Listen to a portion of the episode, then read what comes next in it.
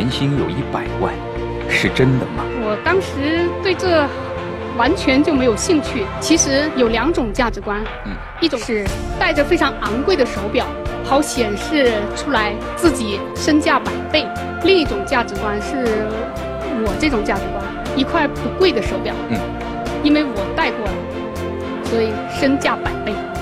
听完这位女舰长关于价值观的分享，你有哪些感受呢？是不是太精彩了？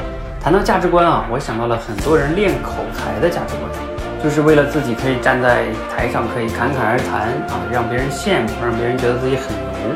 但是其实我更倡导的是另外一种价值观，就是你练口才，你去表达你自己是为了影响和帮助更多的人。